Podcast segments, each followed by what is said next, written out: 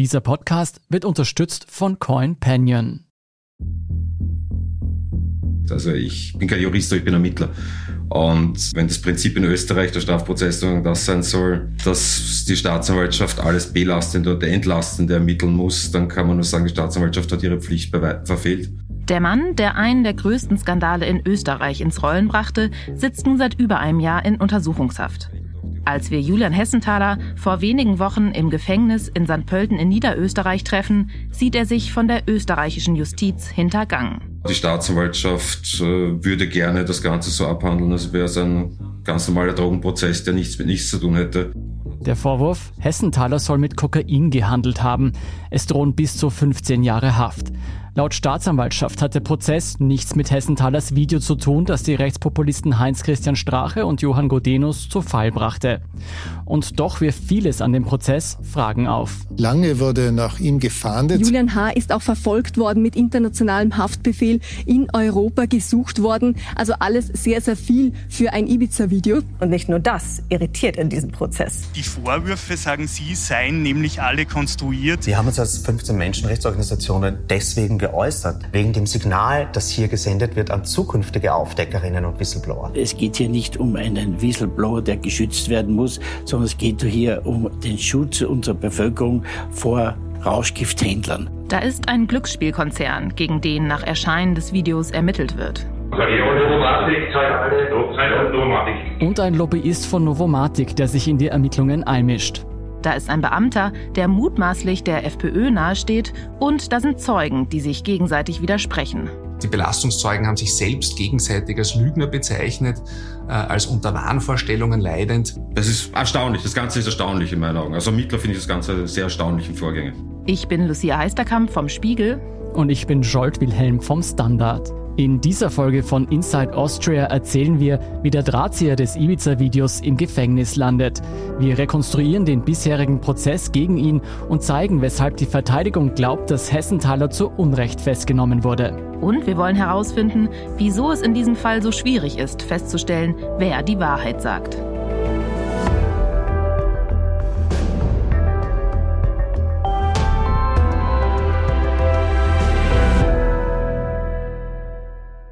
Bevor es losgeht, ein Hinweis. Das ist die zweite Folge zur Geschichte des Ibiza-Drahtziehers. Wenn Sie die erste Folge noch nicht gehört haben, fangen Sie lieber damit an. Und noch etwas. In dieser Folge werden wir über schwere strafrechtliche Vorwürfe gegen Beteiligte der Ibiza-Affäre sprechen. Für alle genannten Personen gilt die Unschuldsvermutung. Und jetzt geht's los. Ein heimlich aufgenommenes Video wurde der Süddeutschen Zeitung und dem Spiegel zugespielt. Als im Mai 2019 das Ibiza-Video um die Welt geht, hat Julian Hessenthaler längst Vorkehrungen für seine eigene Sicherheit getroffen. Es ging so weit, dass ich mir schusshemmende Scheiben einbauen ließ, meine Terrasse mit NATO-Draht besteuern ließ. Hessenthaler ahnt schon vor der Veröffentlichung des Videos, dass er sich in Gefahr befindet. Die Spuren lassen sich leicht zu ihm zurückverfolgen. Er war an dem Abend in der Villa auf Ibiza dabei, ist sogar auf den Aufzeichnungen zu sehen. Er ist nämlich der Mann in der weißen Hose, der Begleiter der falschen Oligarchennichte an jenem berühmten Abend in Ibiza. Und nachdem ich exponiert war, im Gegensatz zum Dr. M, der sich immer quasi in die zweite Reihe zurückziehen konnte und sagen könnte, naja, ich war nur der Anwalt, ich habe nur vermittelt, ich weiß von nichts, habe ich diesen Luxus nicht gehabt. Da ist die Angst vor Rache durch Vertraute von Heinz-Christian Strache und die Angst vor den Sicherheitsbehörden, vor allem seit die Rechtspopulisten in der Regierung sitzen. In Österreich war das Innenministerium unter der Kontrolle der FPÖ, war das Verteidigungsministerium und deren Nachrichtendienste waren unter Kontrolle der FPÖ. Also da war schon klar, wenn dieses Video kommt, dann hat er fast alle Teile der Staatsmacht gegen sich. Sie hören hier unseren Kollegen Fabian Schmidt vom Standard, der den Fall intensiv verfolgt und die Ermittlungsakten kennt. Hessenthaler hat also schon früh einen Verdacht, dass er ins Visier der Behörden geraten könnte. Er hat auch versucht, Kontakt aufzunehmen mit jemandem, der in der Präsidentschaftskanzlei arbeitet und eine Bekannte hat ihn dann vermittelt an jemanden, der zu diesem Zeitpunkt aber nicht in der Präsidentschaftskanzlei gearbeitet hat, allerdings gute Kontakte dorthin hatte, weil er im Wahlkampf aktiv war. Wie wir in der letzten Folge gehört haben, Hessenthaler erhielt kurz vor der Veröffentlichung eine Warnung, die ihm von Anwalt M übermittelt wurde. Die Polizei könnte ihm etwas anhängen. Hessenthaler schrieb daraufhin eine Art Hilferuf an den Bundespräsidenten Alexander van der Bellen. Und ich sah tatsächlich auch nach der Ansprache, die Herr Dr. M bekommen hat von diesem Polizeibeamten, eine reale Gefahr durch die österreichischen Behörden, die ich auch versucht habe zu vermitteln an, in dem Brief an den Bundespräsidenten. Doch es kommt keine Reaktion aus der Wiener Hofburg. Die Präsidentschaftskanzlei bestätigt später, dass eine E-Mail von Hessenthaler mit Andeutungen über eine bevorstehende Veröffentlichung zum Thema Korruption eingegangen sei. Man habe das Schreiben aber ad acta gelegt. Hessenthalers Hilferuf verpufft.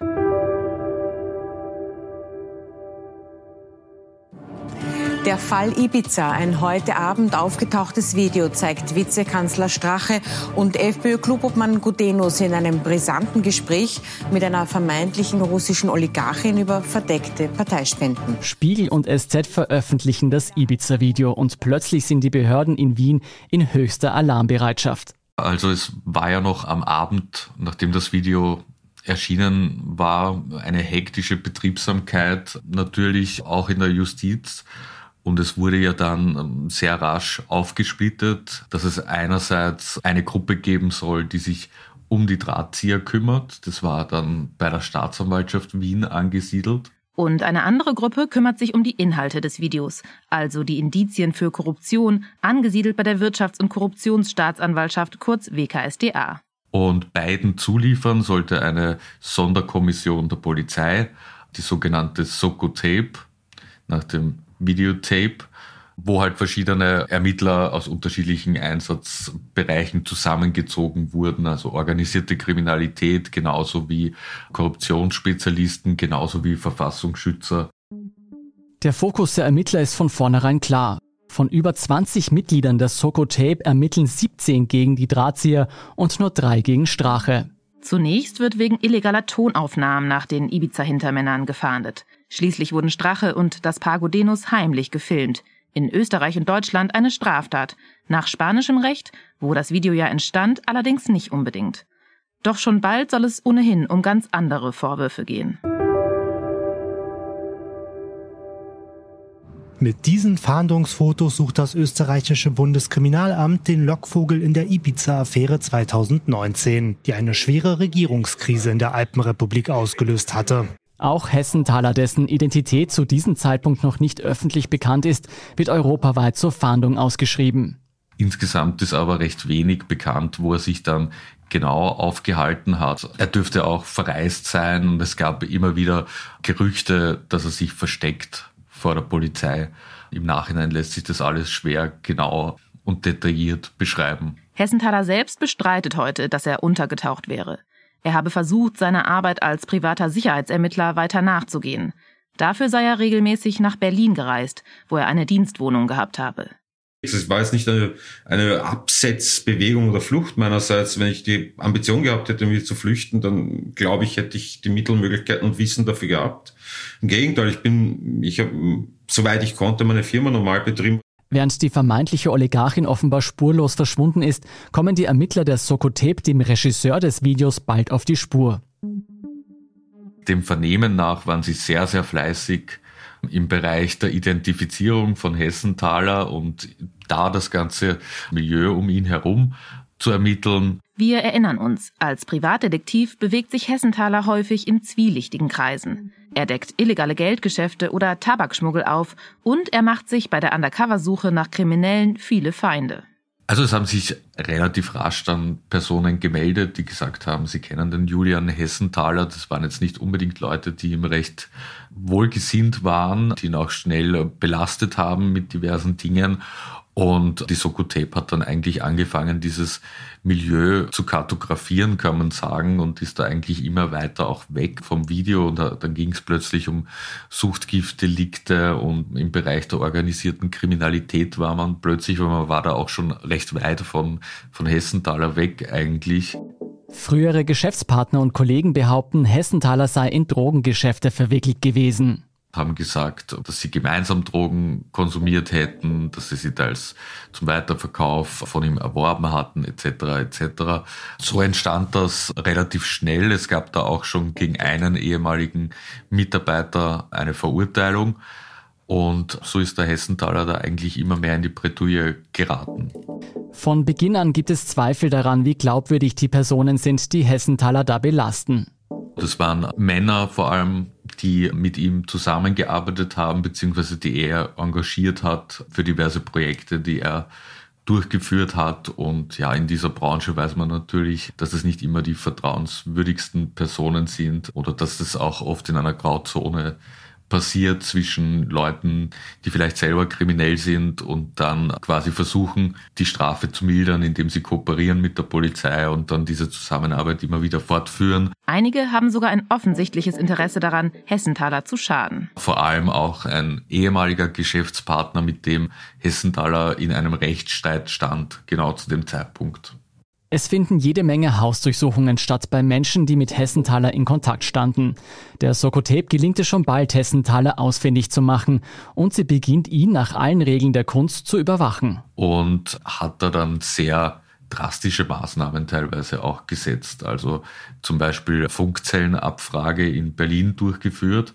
Und bei einer Funkzellenabfrage ist es ja so, dass alle Smartphones, die aktiv werden in diesem bestimmten Bereich, der gescannt wird, dass die dann aufscheinen und das waren offenbar zehntausende Nummern, weil man einfach zwischen mehreren Hochhäusern in Berlin die Funkzelle abgefragt hat, was man eigentlich nicht wirklich macht und vor allem nicht, sage ich jetzt einmal flapsig, für so ein läppisches Delikt wie die missbräuchliche Verwendung von, von Tonbandaufnahmen. Die Methoden erinnern eher an die Überwachung von Terroristen oder Schwerkriminellen. Hessenthaler gibt heute an, er habe gemerkt, dass er beobachtet wird und versucht, sich bedeckt zu halten. Also staunt mich wenig, wenn ich höre, dass ein Großteil der Soko damit beschäftigt war, mir sinnlos hinterher zu rennen, statt einfach einen Brief zu schreiben und zu fragen, ob ich nicht bereit wäre für eine Einvernahme im Rechtshilfeweg, was ich durchaus gewesen wäre. Selbst auf die Behörden zugehen will er nicht. Ich war der Auffassung, okay, wenn die Behörden was wollen, melden sie sich. Ich habe zwei Anwälte genannt, die Anwälte stehen Korrespondenz, wenn die Behörde was will, wird sich melden. Da ab einem gewissen Zeitpunkt kam eine gewisse Trotzhaltung dazu, wo ich gesagt habe, na gut, okay, wenn ihr da untersuchen wollt, bevor ihr mich fragt, dann sei das so, aber dann macht's das halt. Der Drahtzieher des Ibiza-Videos ist in Deutschland verhaftet worden. Lange wurde nach ihm gefahndet, seit kurzem sitzt er in Berlin in Haft. Im Dezember 2020, etwa sieben Monate nach Veröffentlichung des Ibiza-Videos, greifen die Ermittler zu. Hessenthaler befindet sich gerade wieder in Deutschland und wird in Berlin verhaftet. Die Sicherheitskräfte, die ihn festnehmen, stammen von einer europäischen Spezialeinheit. Diese Spezialeinheit namens NFAST ist für international gesuchte und schwerstkriminelle Straftäter zuständig. Das drastische Aufgebot ist nur deshalb möglich, weil Hessenthaler nicht mehr nur wegen illegaler Tonaufnahmen gesucht wird, sondern wegen schwerwiegenden Drogendelikten. Genauer gesagt, der Handel von über einem Kilogramm Kokain. Also der Vorwurf von Hessenthalers Verteidigung ist, dass diese Drogenvorwürfe konstruiert wurden, damit er eben auch in Deutschland Ziel von Ermittlungsmaßnahmen werden kann und damit er dann ausgeliefert und angeklagt werden kann in Österreich. Hessenthaler wird in die Justizvollzugsanstalt im Berliner Bezirk Moabit gebracht, wo er mehrere Monate einsitzt. In Deutschland diskutiert man heftig über seine Auslieferung. Einige PolitikerInnen, etwa der Sozialdemokraten, fordern Hessenthaler nicht an die österreichische Justiz zu übergeben. Sie fürchten, dass ihm wegen dem Ibiza-Video der Prozess gemacht wird. Zwischenzeitlich stand sogar im Raum, dass er Asyl beantragt in Deutschland. Aber ein Gericht hat dann recht rasch entschieden, ja, er kann nach Österreich überstellt werden, allerdings unter der Bedingung, dass er nicht wegen der missbräuchlichen Verwendung von Ton- und Filmaufnahmen angeklagt wird. Im März 2021 wird Hessenthaler schließlich nach Niederösterreich überführt und befindet sich seitdem in der Untersuchungshaft in St. Pölten. Ähm, mittlerweile habe ich Arbeit gefunden in der Wäscherei. Ich arbeite in der Wäscherei, ansonsten ist man eingesperrt halt. Eine Stunde am Tag ist spazieren gehen, wenn es nicht regnet. Ansonsten sind die Zellen, ja mein Gott, etwas ist ein altes Gefängnis, ein altes Haus mit dementsprechend halt etwas nicht moderner Ausstattung, aber es ist im Rahmen, würde ich meinen. Reges Medieninteresse in der niederösterreichischen Landeshauptstadt St. Pölten. Und hinter dieser Türe, die Sie erkennen können, findet gerade der Prozess rund um Julian Hessenthaler statt. Julian Hessenthaler, das ist der mutmaßliche Drahtzieher hinter dem ganzen Ibiza-Video. Am Morgen des 8. September 2021 wird Hessenthaler in Handschellen dem Richter vorgeführt. Im Gerichtssaal sitzen sich zwei Seiten gegenüber. Erstens Hessenthaler und seine Anwälte. Zusätzlich ist auf jeden Fall noch zu erwähnen, dass seine zwei Anwälte von Julian Hessenthaler und zwar Wolfgang Auer und Oliver Scherbaum dazu gesagt haben, dass Julian Hessenthaler, der auch schon selbst auf nicht schuldig plädiert hat, eben auf jeden Fall nichts gemacht habe. Die Vorwürfe seien konstruiert. Und auf der anderen Seite am heutigen Tag, da werden zahlreiche Zeugen befragt, äh, die dafür verantwortlich sind, dass es überhaupt zu diesem Prozess gekommen ist. Die beiden Hauptbelastungszeugen, ein ehemaliges Liebespaar namens Katharina H. und Slaven K. Ich habe jetzt Herrn Magister Gerasdorfer, den Strafverteidiger von Slaven K. bei mir. Wie empfinden Sie den Prozesstag bis heute? Naja, heute ist noch einmal eine Zeugin, eine Hauptbelastungszeugin einvernommen worden. Und aus meiner Sicht hat sie klar gesagt, dass Hessenthaler Kokain verkauft hat. Das ist einerseits der ehemalige Mitarbeiter von Julian Hessenthaler und dann dessen Ex-Geliebte und beide belasten den Julian Hessenthaler eben stark. Eine Frau, die hier auch in der Drogenszene ist, die äh, wurde allerdings nur sehr kurz einvernommen. Der Grund war, dass sie äh, aufgrund mangelnder Deutschkenntnisse hier nicht ohne einen Dolmetscher befragt werden kann. Laut Anklage soll Julian Hessenthaler insgesamt 1,25 Kilogramm Kokain zu einem Grammpreis von 40 Euro verkauft haben, um damit seine finanzielle Situation aufzubessern. Es geht also um 50.000 Euro. Er soll das Kokain an einen drogenabhängigen Bekannten weitergegeben haben, den ersten Hauptbelastungszeugen Slaven K., der das Suchtmittel zusammen mit seiner Geliebten teilweise für den Eigenbedarf verwendet und teilweise weiterverkauft habe. Doch je weiter der Prozess voranschreitet, desto mehr Unstimmigkeiten zeigen sich. Wie es weitergeht, hören Sie nach einer kurzen Pause. Bleiben Sie dran. Österreich Inside Krypto? Entdecke jetzt die Kryptowelt mit CoinPanion, deinem persönlichen Kryptomanager. Mit CoinPanion kannst du einfach und automatisiert in den Kryptomarkt investieren. Registriere dich jetzt und sichere dir mit dem Promocode INSIDE20 noch heute einen Einzahlungsbonus von 20 Euro. Gestalte deine Zukunft und werde Teil einer digitalen Bewegung auf www.coinpanion.at.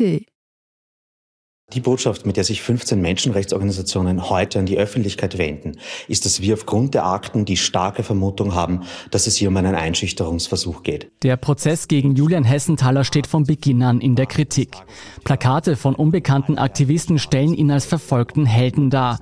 Die Organisation Epicenter Works warnt zum Prozessstart in einem Interview mit dem Sender ATV vor politischer Einflussnahme. Dass Menschen wie Julian H., die zu viel Wahrheit ans Tageslicht fördern, einfach mit aller Härte des Staates verfolgt werden, auch über Ländergrenzen hinweg. Wie auch Hessenthalers Verteidigung stellen die Menschenrechtsorganisationen die strafrechtlichen Vorwürfe in Frage. Der Verdacht, das mutmaßliche Drogendelikt wurde erfunden, um dem Mann zu schaden, der staatliche Korruption und illegale Machenschaften aufgedeckt hat.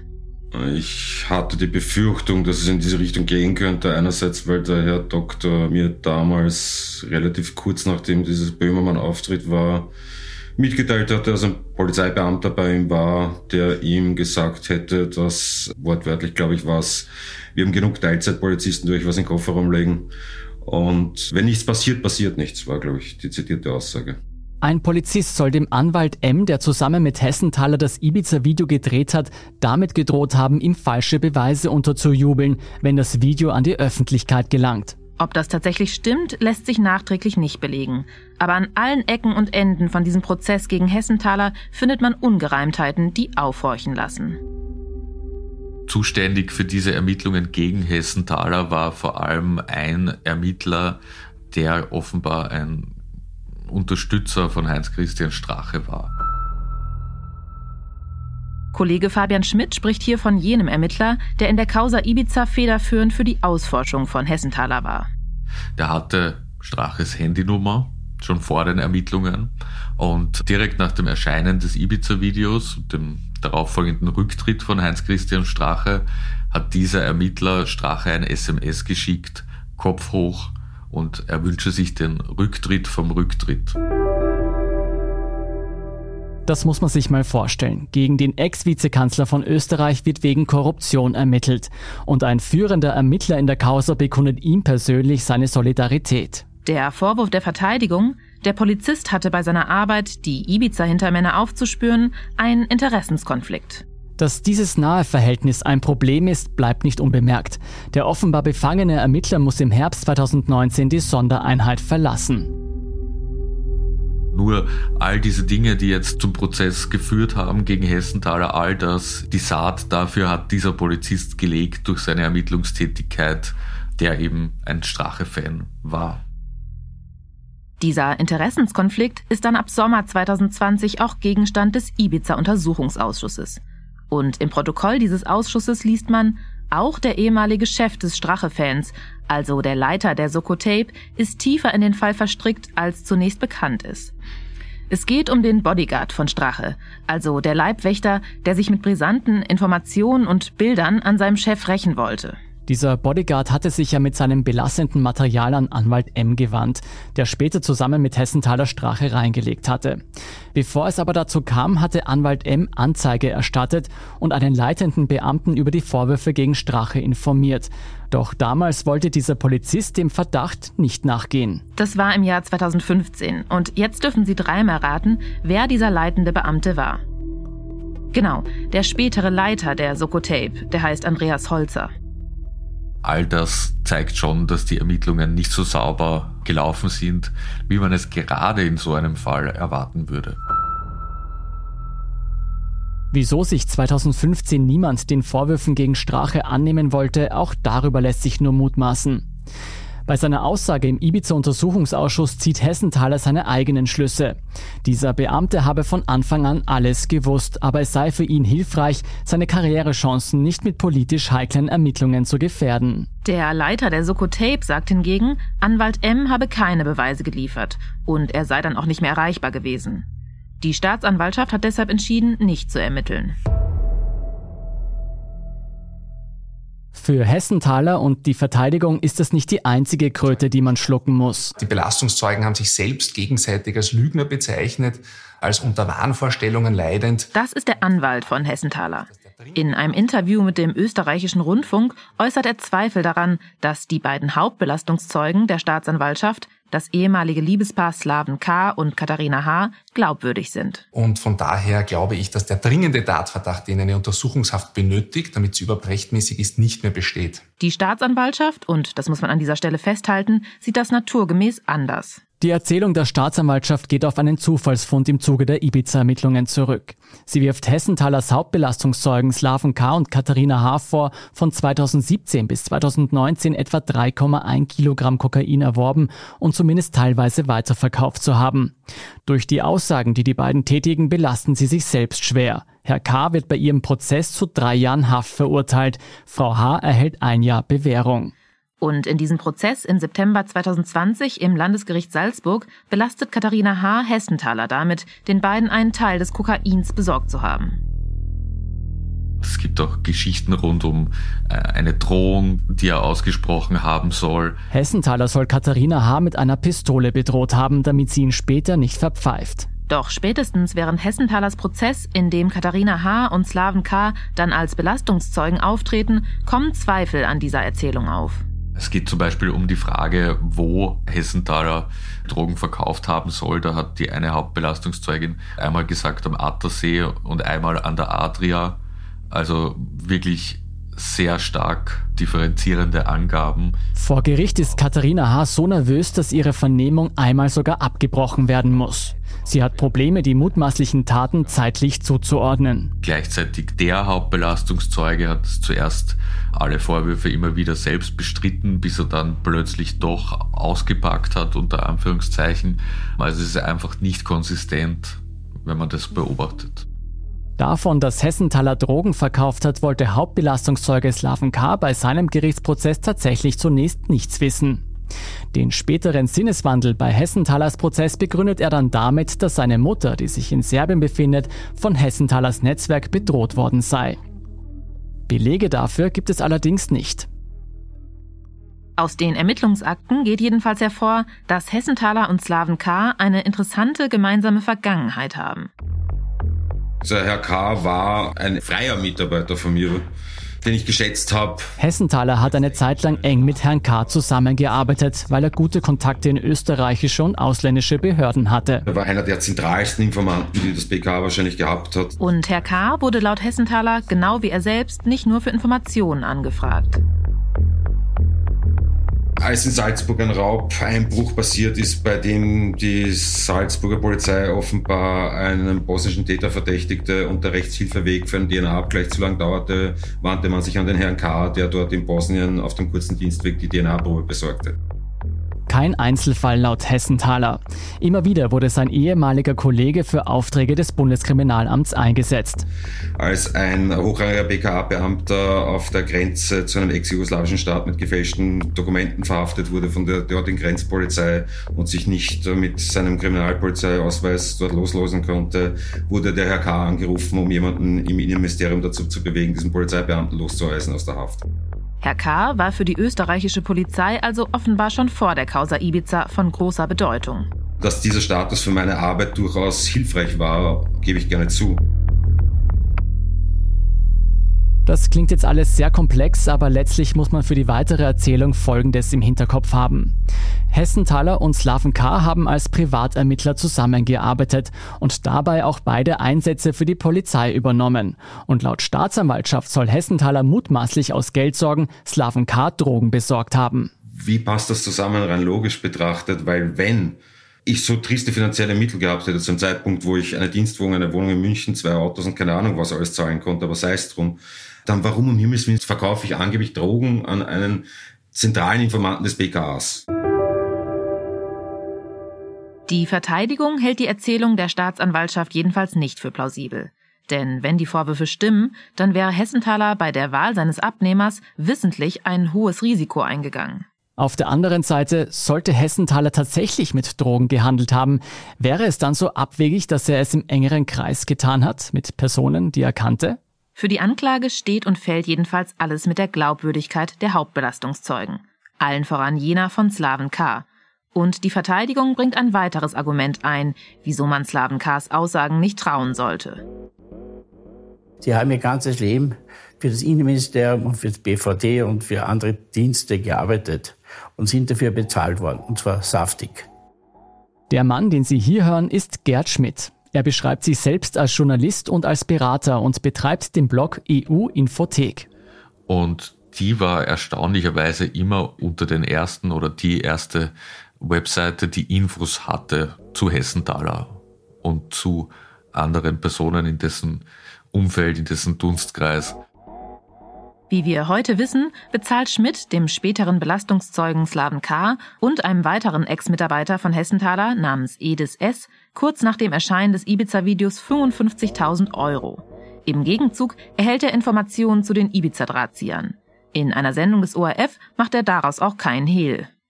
Sie sind äh, Händler von Informationen. Sie sind keine Singvögel, sie plaudern nur, wenn sie Geld bekommen. 55.000 Euro für Informationen. Das ist für einen relativ kleinen Blog wie EU-Infothek richtig viel Geld, könnte man meinen. Gleichzeitig ist Gerd Schmidt ein Geschäftspartner der Novomatic. Er ist ein Lobbyist für den Glücksspielkonzern und hauptberuflich im Kampf gegen illegales Glücksspiel aktiv und hat dafür auch viel Geld von der Novomatic erhalten. Und das ist natürlich schon merkwürdig, dass genau aus der Ecke dann so eine Kampagne gegen Hessenthaler gefahren wird. So merkwürdig ist das Ganze deshalb, weil Strache im Ibiza-Video diesen Glücksspielkonzern Novomatic in ein sehr schlechtes Licht rückt. Novomatic zahlt alle, Novomatic. Genau gehört, Novomatic zahlt alle. Gerd Schmidt behauptet, dass seine Berichterstattung nichts mit Novomatic zu tun hat und auch Novomatic bestreitet jede Beteiligung an der Informationsbeschaffung. Doch es gibt weitere Umstände, die Schmidt ins Umfeld der Ibiza-Beschuldigten rücken. Er hat denselben Anwalt wie die Familie Gudenus. Tajana Gudenus, die ja auch im Ibiza-Video zu sehen ist, hat ihn als unseren Detektiv bezeichnet. Also es ist eine Person, die enge Beziehungen hat zur Familie Gutenus und zur Novomatic. Und ich glaube, dass die Hörerinnen und Hörer das äh, sehr gut selbst einordnen können, wie das zu interpretieren ist. Wie auch immer Sie diese Zusammenhänge interpretieren, eine steht jedenfalls fest. Während die Polizei nach dem Ibiza-Drahtzieher fahndet, bezahlt Gerd Schmidt, der journalistisch tätige Lobbyist, Slaven K. Und er erhält im Gegenzug Informationen zum Ibiza-Video. Diese Informationen berichtet Schmidt nicht nur, er steckt sie auch der Polizei und treibt so aktiv die Ermittlungen gegen Hessenthaler voran. Und Slaven K., der Hessenthaler zunächst noch einwäscht, wird letztlich zu dessen Hauptbelastungszeugen. Also das ist schon ein sehr merkwürdiger Kreislauf irgendwie. Gerd Schmidt ist nicht der einzige Medienmacher, dem Hessenthaler ein Dorn im Auge ist. Und das ist jetzt natürlich super. Erstens werden viele zittern, die Mitwisser sind und Unterstützer dieser ganzen Partie. Was wird der jetzt sagen, was wird er nicht sagen? Das sagt Richard Schmidt in einer Sendung von OE24 über die Nachricht, dass Hessenthaler festgenommen wurde. Ja genau, noch ein Schmidt, aber diesmal mit TT. Und zu diesem Zeitpunkt dürfte Schmidt auch schon nicht mehr gut auf Hessenthaler zu sprechen sein. Berühmt ist ja Straches Ausspruch, dass alle Journalisten Huren sind. Und da hat er eben den Richard Schmidt ausgenommen. Und es hat der Krone dann nicht so geschmeckt, da es ja natürlich auch um die Zerschlagung der Krone und deren Verkauf an die falsche Oligarchennichte im Video ging. Die Konsequenz, Richard Schmidt verliert seinen Job als Krone AT Chefredakteur und schließt sich von da an regelmäßig auch der Berichterstattung von Lobbyist Gerd Schmidt an. Zusammen zeichnen sie ein Bild von Hessenthaler, das ihnen zufolge kritischer ist als jenes, das andere Medien vermitteln. Und damit schaffen sie zwei Dinge. Sie diskreditieren die Arbeit anderer Journalistinnen und Reporter, die über die Causa berichten, und sie rücken mit gekauften Infos den Fokus der Berichterstattung weg von den Korruptionsfantasien Straches hin zu den Drahtziehern. Ich habe mein Leben im Schatten verbracht und ich hätte es gern weiter so gehalten. Ich war nicht erfreut, in die Öffentlichkeit gezerrt zu werden. Ich dachte, das Ibiza-Video steht für sich und ja, die Behörden werden wissen, wer es gemacht hat, aber warum soll ich deswegen interessant sein? Eine naive Annahme, wie Hessenthaler nachträglich einwirft.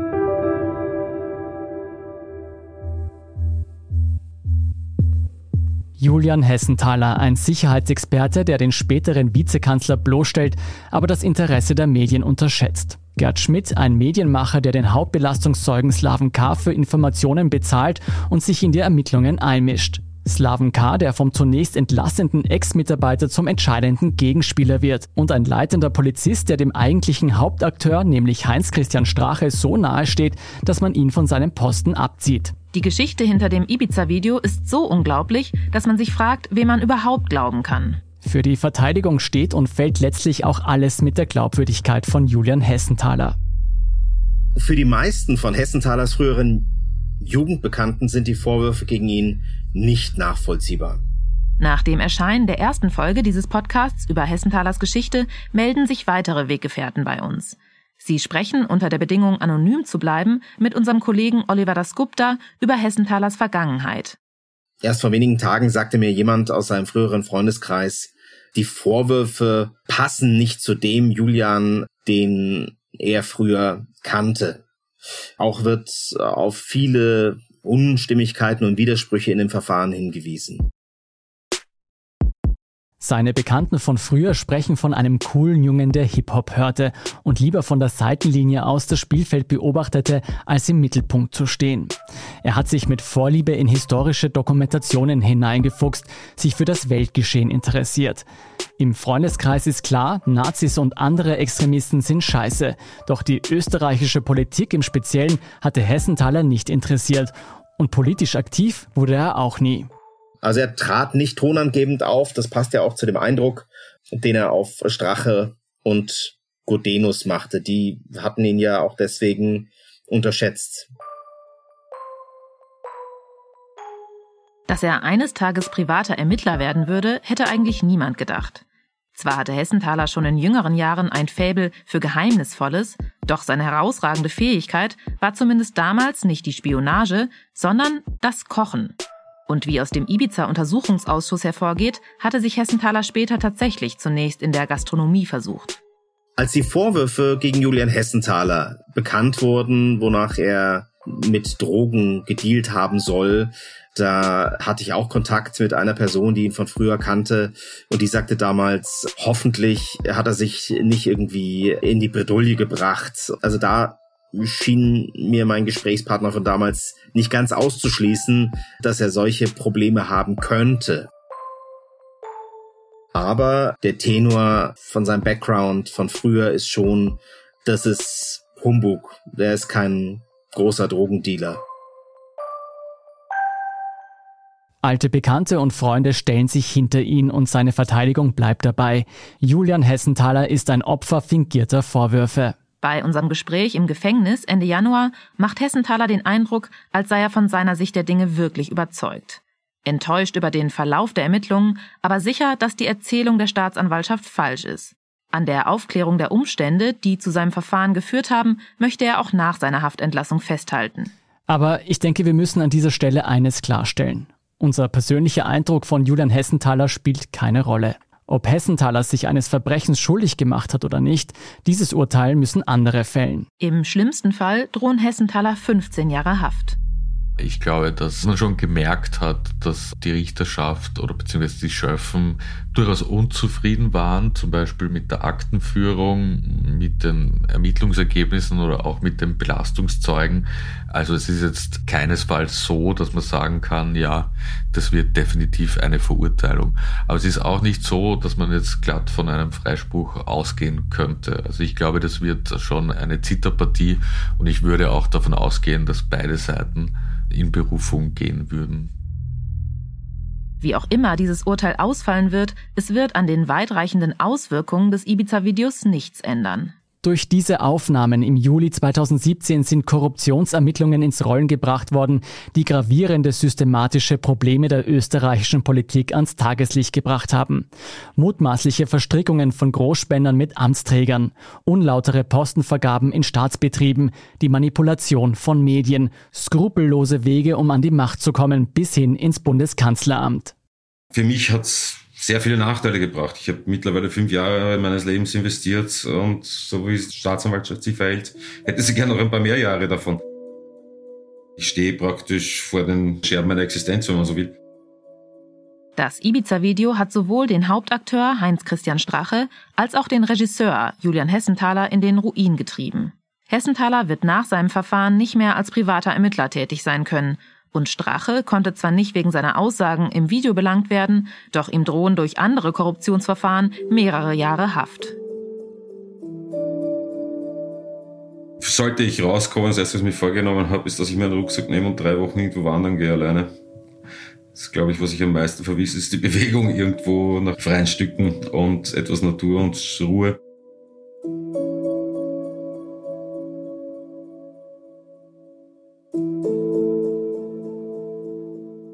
Auch gegen Johann Godenus wird weiterhin ermittelt. Gegen Anwalt M, Hessenthalers Komplize hinter dem Video, der alles finanziert und eingefädelt hat, laufen Ermittlungen wegen missbräuchlicher Verwendung von Ton- und Filmaufnahmen. Gegen den Bodyguard, der sich an Strache rächen wollte und Hessenthaler auf die Idee zum Video brachte, wird auch ermittelt, nämlich rund um falsche Spesenabrechnungen. Und die falsche Oligarchennichte Ayona Makarova, die Godenus und Strache die verhängnisvollen Korruptionsfantasien entlockte, die Oligarchennichte ist spurlos verschwunden. Nach der wurde gefahndet, auch mit Lichtbild, aber man hat keine Hinweise, wo sie sich befindet derzeit. Weiß Julian Hessenthaler, wo sie steckt und wie es ihr geht? Äh, nein, aktuell nicht, aber ich hoffe gut und ich hoffe, dass irgendwann die Zeit kommt, wo man ihre Leistung, ich meine, zu würdigen weiß. Den beiden Beamten, also dem ehemaligen Leiter der Sokotape Andreas Holzer und dem stracheaffinen Ermittler, ist es besser ergangen. Holzer ist jetzt Direktor des Bundeskriminalamts. Der einst befangene Polizist arbeitet mittlerweile auch dort und er ist stellvertretender Leiter des Büros zur Bekämpfung organisierter Kriminalität.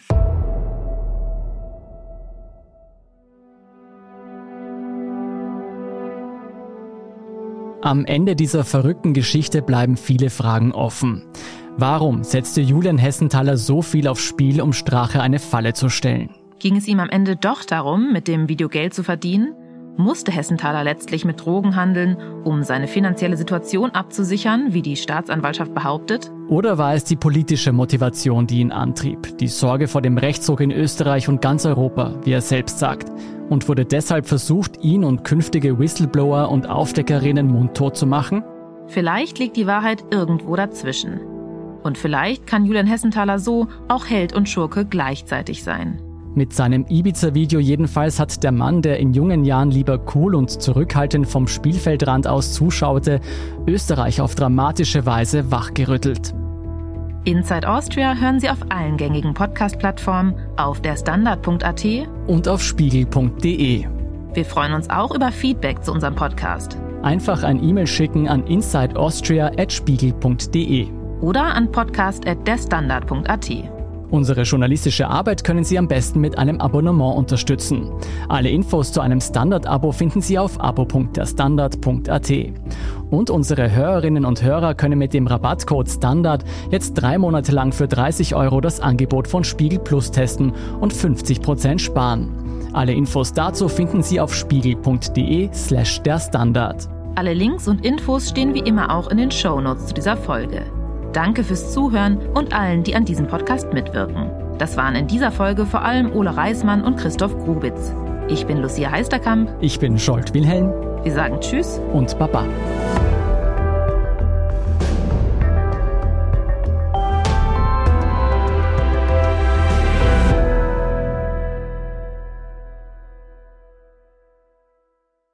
Österreich Inside Krypto Entdecke jetzt die Kryptowelt mit CoinPanion, deinem persönlichen Kryptomanager. Mit CoinPanion kannst du einfach und automatisiert in den Kryptomarkt investieren. Registriere dich jetzt und sichere dir mit dem Promocode INSIDE20 noch heute einen Einzahlungsbonus von 20 Euro. Gestalte deine Zukunft und werde Teil einer digitalen Bewegung auf www.coinpanion.at.